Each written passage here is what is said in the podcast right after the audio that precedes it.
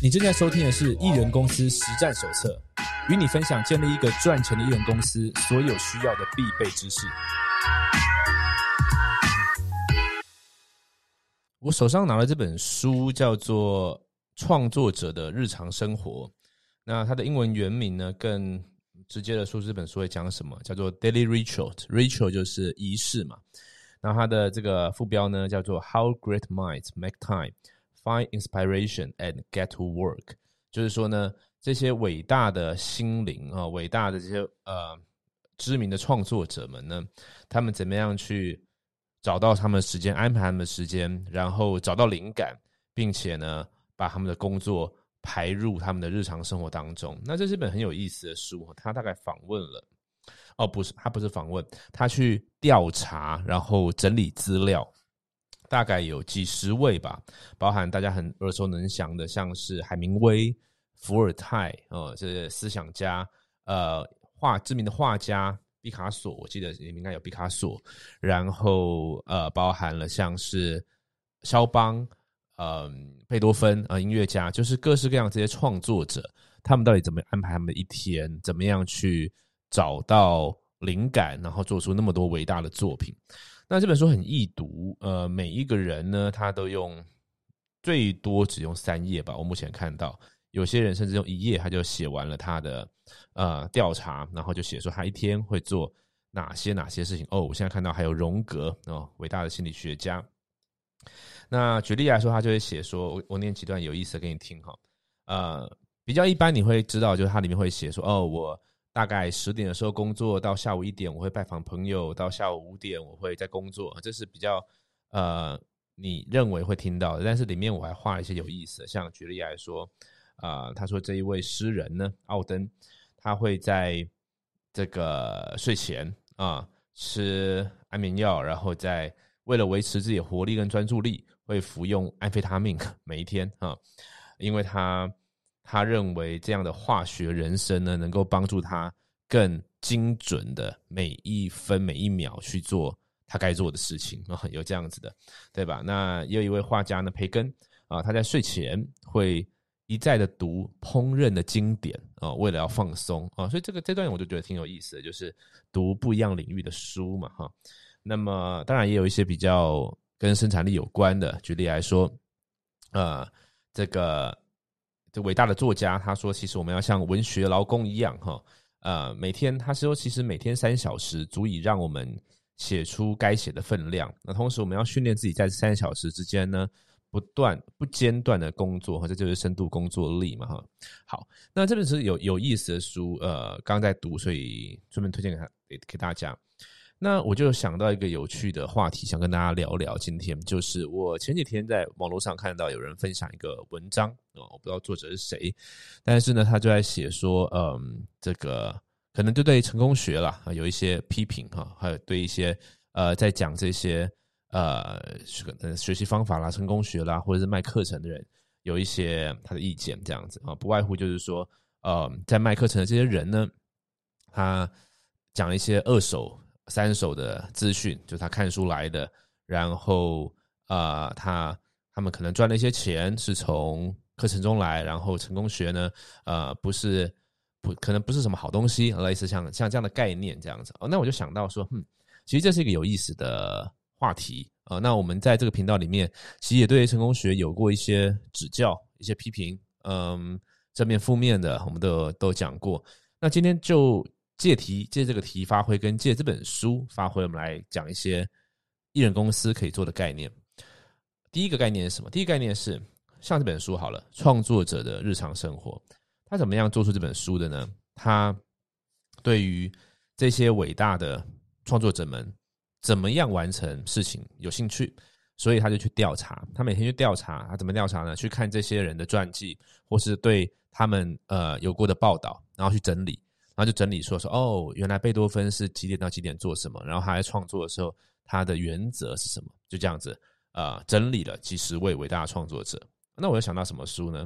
我们前几集介绍过的最有生产力的一年啊，它英文的原名应该叫做啊 The Productivity Project。为什么呢？因为 Chris Bailey 那个作者呢，他就是对生产力有兴趣嘛，啊，所以他就做了一个部落格，然后花了一年的时间去研究世界上各式各样呃的时间管理、生产力的方式，然后去实做。实做之后呢，就呃在部落格上记录。那记录、记录、记录之之后呢，他就出版了这本书，然后呢也获邀呃很多很多的演讲这样子，然后呃可能也连带的他的后来的事业，因为他后来下一本书印象中叫做 Hyper Focus。台湾有没有翻译？我不确定，但是也是在讲专注力方面。OK，一样，他在讲的东西是别人的东西。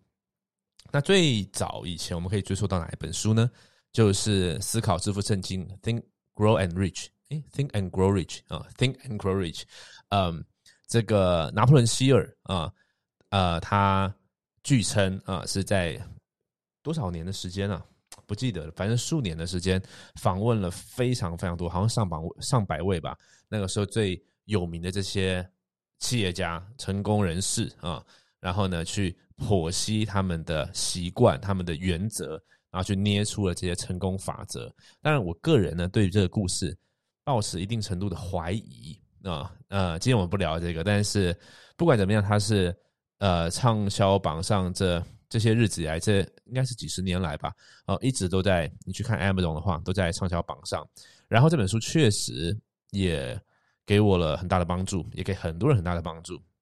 OK，好，一样，这个呃，这些原则不是拿破仑希尔发明的。那甚至你可以说，拿破仑希尔靠什么成功？他靠整理了别人成功的方法，整理出来之后成功。OK，好，那这概念行不行呢？嗯，这个东西我就引述 Kevin Kelly 在这个这本书叫什么？不是失控，必然啊！里面讲到他用你很多 ing 嘛，有一个叫做过滤，filter 过滤这个东西。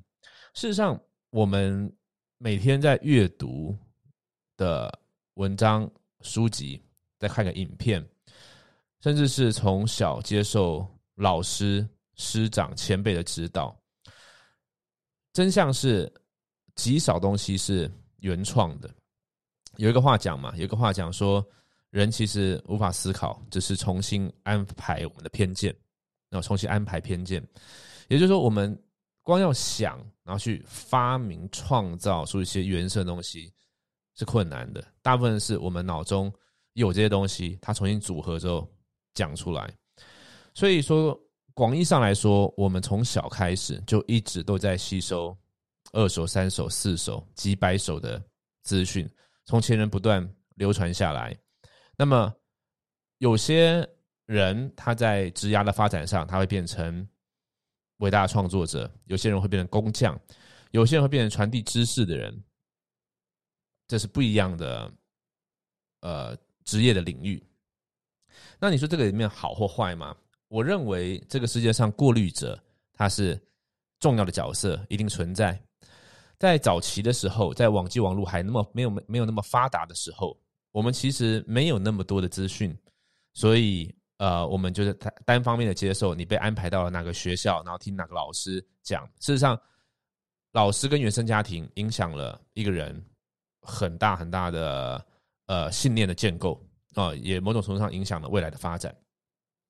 那么，当网际网络时时代出来之后呢，过滤者角角色变成越来越重要，因为你每天都接收到一大堆的资讯。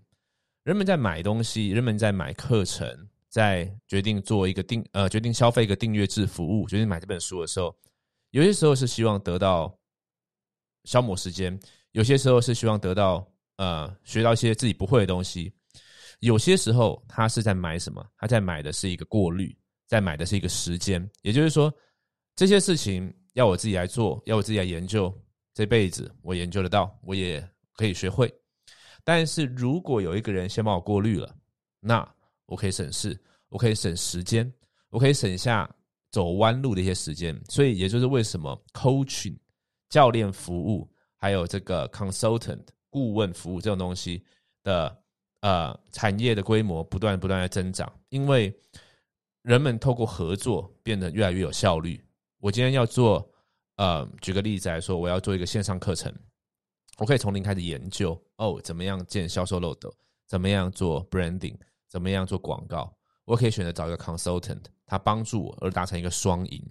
好，那如果说这个人他能够给予这个顾问服务的话，嗯，这没什么问题。但是如果他没有自己做过什么事情，他只是纯粹整理资料，可行吗？我们看现在的世界上的状况，以中文的市场来说，我们看过得到啊，樊登读书会、文顿研习社，或者是台湾也有一些线上的订阅制的服务，或者在 YouTube 上面也有人是整理了各种书籍的服务，然后。借此，他可以得到很大的流量，不管是他可以得到广告费，还是他可以得到业配的机会，或者是他接下来会研发自己的课程。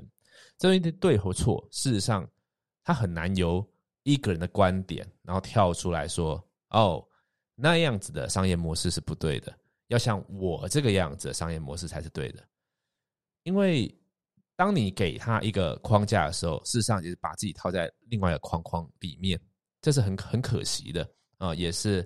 很，就是当我们要试着公正的时候，又是另外一个不公正。所以你说这个东西到底对还不对？事实上，我认为呢，我们不用担心，因为第一个，每个人会得到他自己该得到的。今天如果呃某个人他的商业模式，像最近 Podcast 很红嘛，那我们也听到说有一些呃就是 Podcast 的课程，大家有一些不一样的意见。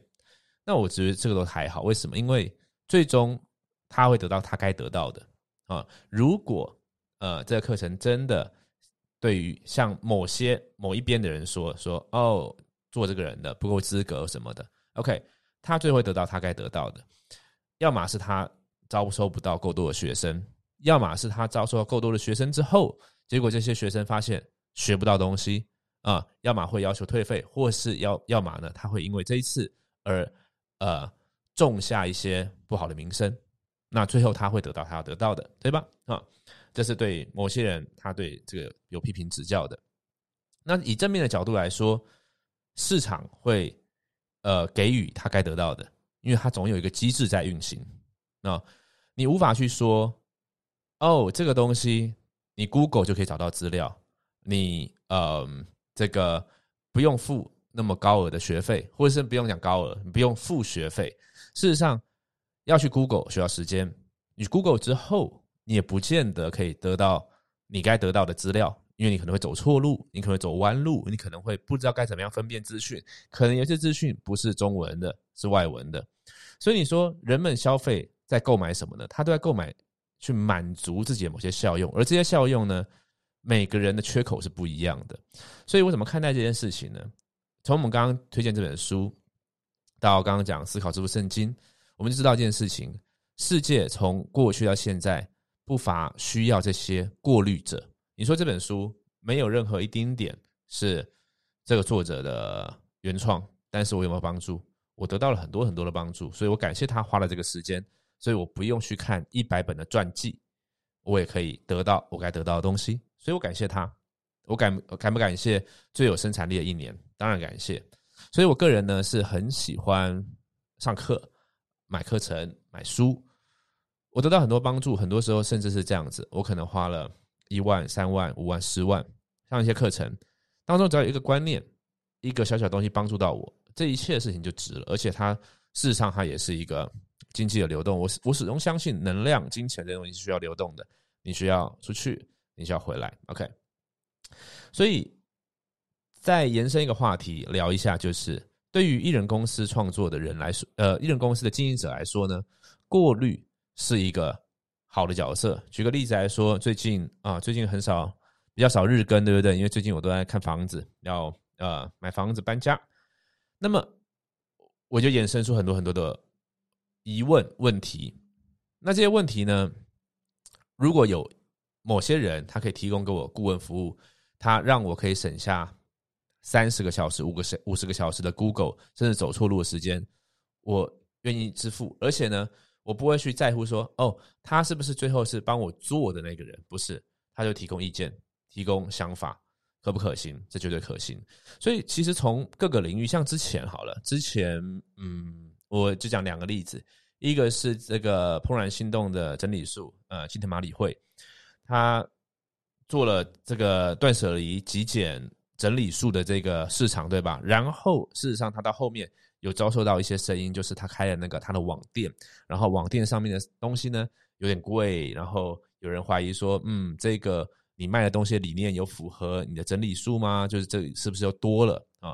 这是一个，另外一个是我就在研究装潢。那台湾有有几本书蛮有名的，就是呃，这个这样装潢装潢不不亏钱还是什么？呃，最省钱，然后赚省百万啊，就是姥姥啊，一个很有名的呃小院的创办人啊。那我在看的时候，我也觉得哎，得到超多帮助的。然后我看一看，也是一样会看到黑粉说哦，就我们的角度来说，他他们的东西怎么样怎么样怎么样这样子。那我觉得很有意思。其实这都是框架间的碰撞，这些框架间的碰撞就是。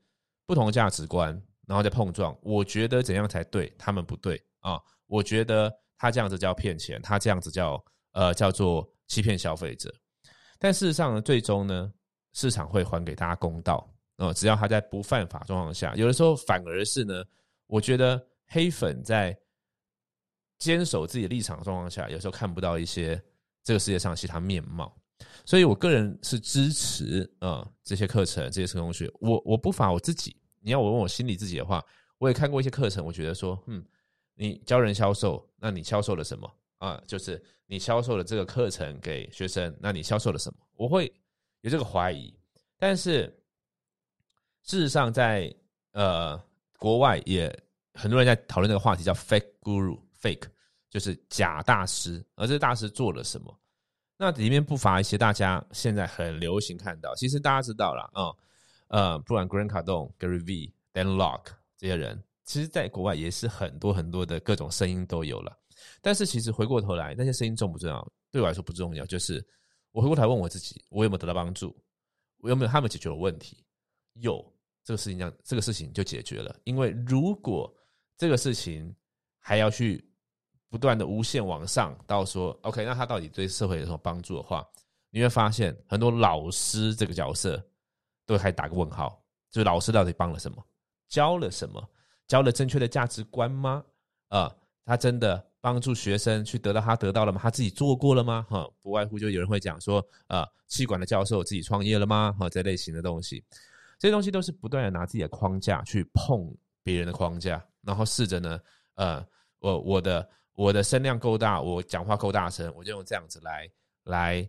啊，批评某些创作者说你这样创作是不对的。我们这东西可以都可以无限往上啊，那我们就可以这样说：说有些人他拍搞笑的影片，拍一些旅游的 vlog，这些东西剥夺了啊，用嗯，我们就要批评者会怎么讲呢？就是拍一些无聊东西，然后去剥夺了别人的注意力，然后去占据了别人时间，并没有给别人别人的生活加分，结果你赚到广告费，这是不是一个欺骗？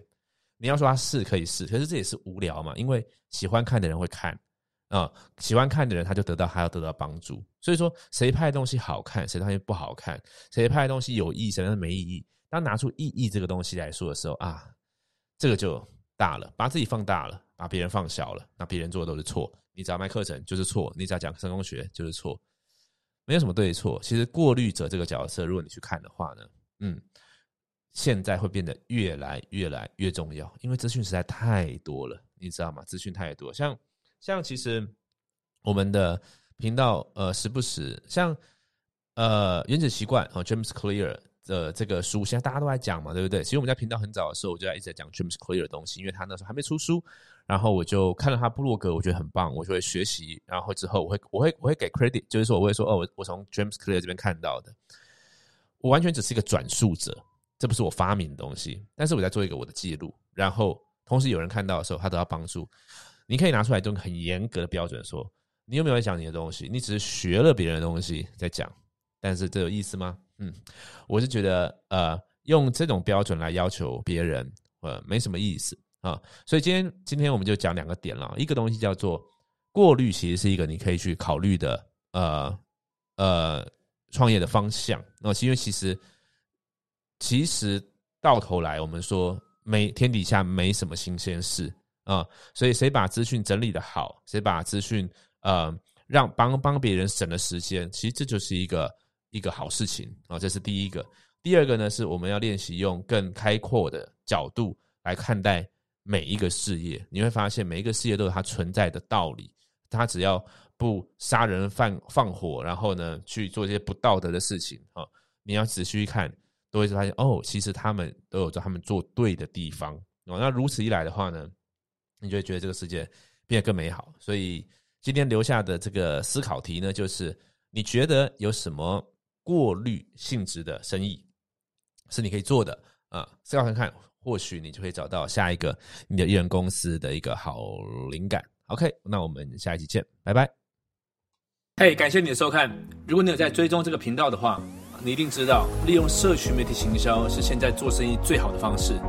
而且很有可能的是，你现在手上已经有一个你很自豪的产品，你希望可以卖得更多，找到更多客户。又或者说，你现在正在带领一个很有潜力的事业机会，你希望可以招不到更多的人，并建立一个强大的团队。但关键的问题是，到底要如何在没有任何经验资源、完全从零开始的状况下，在网络上建立自己的品牌，并且搭配销售漏斗，打造完整的销售流程？四年前，当我刚接触这个方法的时候，我完全没有任何经验。但因为认定这是未来的趋势，所以我放下所有的怀疑跟恐惧，从零开始学习，并且实做。现在，我利用所学，建立了属于我自己的网络事业王国。这是我做过最好的决定。如果你对所有的步骤有兴趣，你想要知道更多细节，我有个线上讲座，在里面我具体说明了要如何利用社群媒体建立个人品牌，并且搭配销售漏斗，打造你的网络事业。你只要到 KOLFormula.com 就可以看到完整的影片，KOLFormula.com KOLFormula.com 这是我今年做的最好的决定，也希望这个内容可以帮助到你。祝你学习顺利，我们讲座中见。